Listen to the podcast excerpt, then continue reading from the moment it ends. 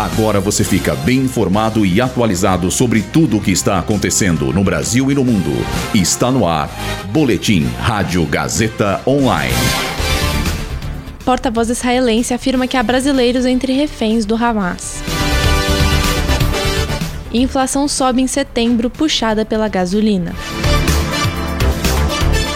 EAD é preferência entre novos alunos do ensino superior. Eu sou Dirla Lozano e essa é a primeira edição do Boletim Rádio Gazeta Online. Nessa manhã, o Ministério da Defesa de Israel afirmou que há brasileiros entre os reféns do Hamas em Gaza. Segundo o governo israelense, cerca de 150 pessoas foram presas pelo grupo durante a invasão do último sábado. A brasileira Carla Stelzer Mendes está entre as pessoas desaparecidas.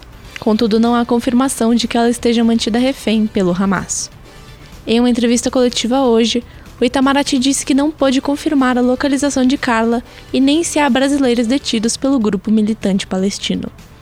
O conflito entre Israel e Hamas chega ao quinto dia de confrontos e, até o momento, já deixou mais de 2.200 mortos. O Índice Nacional de Preços ao Consumidor Amplo, o IPCA, subiu pouco mais de 0,2% no mês de setembro, segundo dados do IBGE. O índice é considerado a inflação oficial do país. Em relação a agosto, o IPCA do mês passado voltou a acelerar, puxado pelo grupo de transportes, que subiu quase 1,5%. Dentro do grupo, vale destacar o aumento no preço dos combustíveis e das passagens aéreas. Entre outros grupos que também, está, que também apresentaram alta no último mês estão o setor de habitação, o de vestuário e o de despesas pessoais. Na janela dos 12 meses, o Brasil passa a ter uma inflação acumulada de pouco mais de 5%. O valor está acima das metas de inflação perseguidas pelo Banco Central.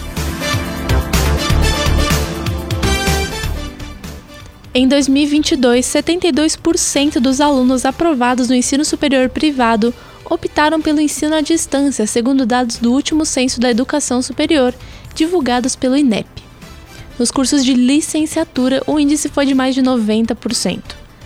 Ainda de acordo com o estudo, o ano passado registrou mais de 3 milhões de alunos ingressantes em cursos de graduação EAD. Durante o evento de divulgação dos dados, o ministro da Educação, Camilo Santana, afirmou que isso é um sinal vermelho para que o MEC tome medidas importantes diante desse novo cenário. Segundo ele, o governo federal já decidiu que 16 cursos superiores não poderão ser feitos à distância.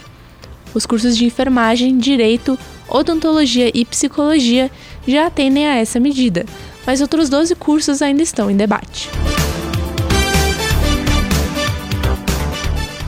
Esse boletim contou com o roteiro de Julia Lozano e Heloísa Rocha, suporte técnico de Agnoel Santiago, supervisão técnica de Roberto Vilela, supervisão pedagógica de Rogério Furlan e direção da Faculdade Casper Libero, Marco Vale.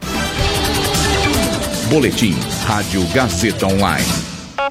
Rádio Gazeta Online. Você conectado.